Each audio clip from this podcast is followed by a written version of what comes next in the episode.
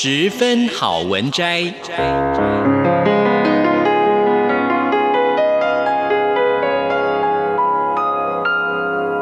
十分钟的心灵补给站。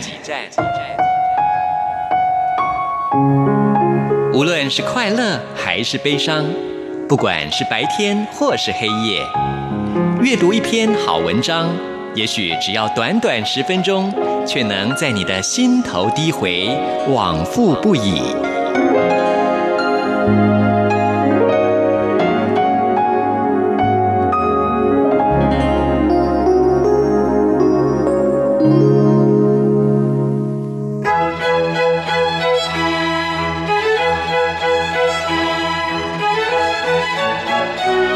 雨水华丽登场。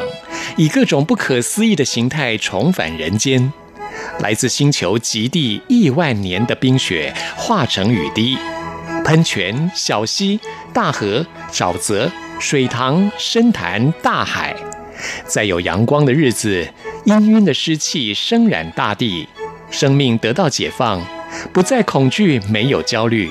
经过漫长的等待，一切不和谐的都被调整，幻化成春意盎然的光。在我心目中，“乡村”两个字是象征着淳朴、祥和和柔美的意味。乡村的景物是迷人的，乡村的生活是令人向往的，而那儿一切风土人情则是醇厚的。我并非在乡村长大，却这样深深地爱上它。这大概与我周遭的环境有关吧。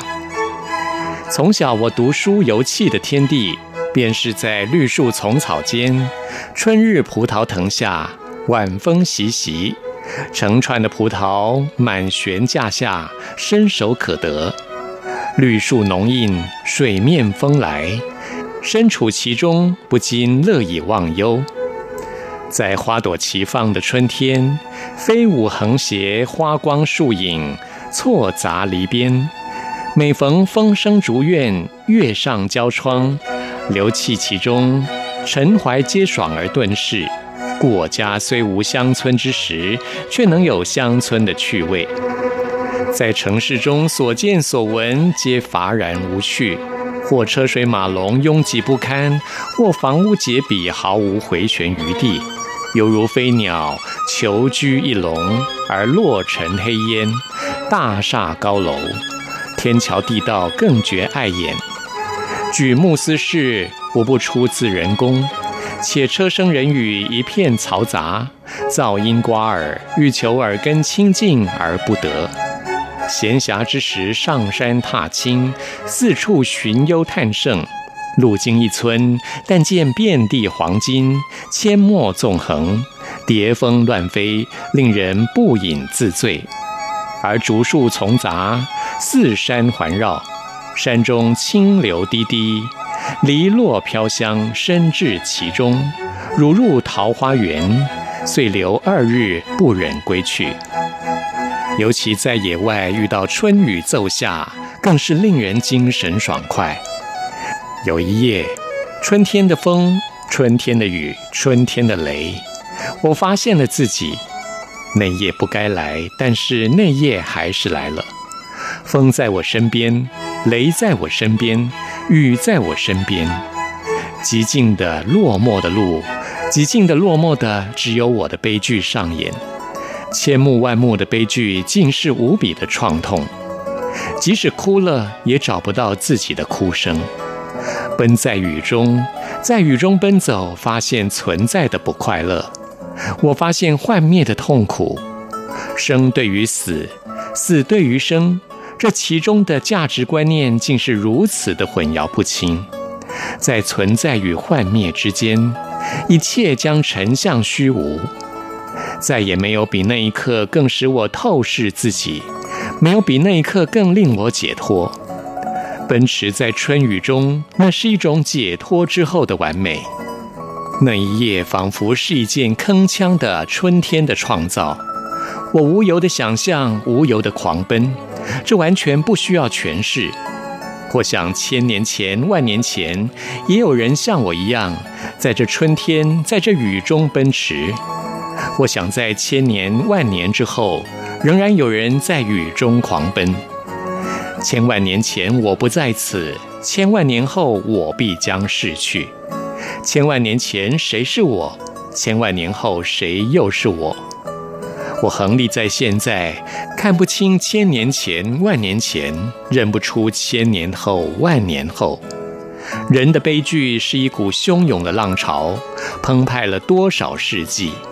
这悲剧千年前、万年前曾演过，之后也将上演。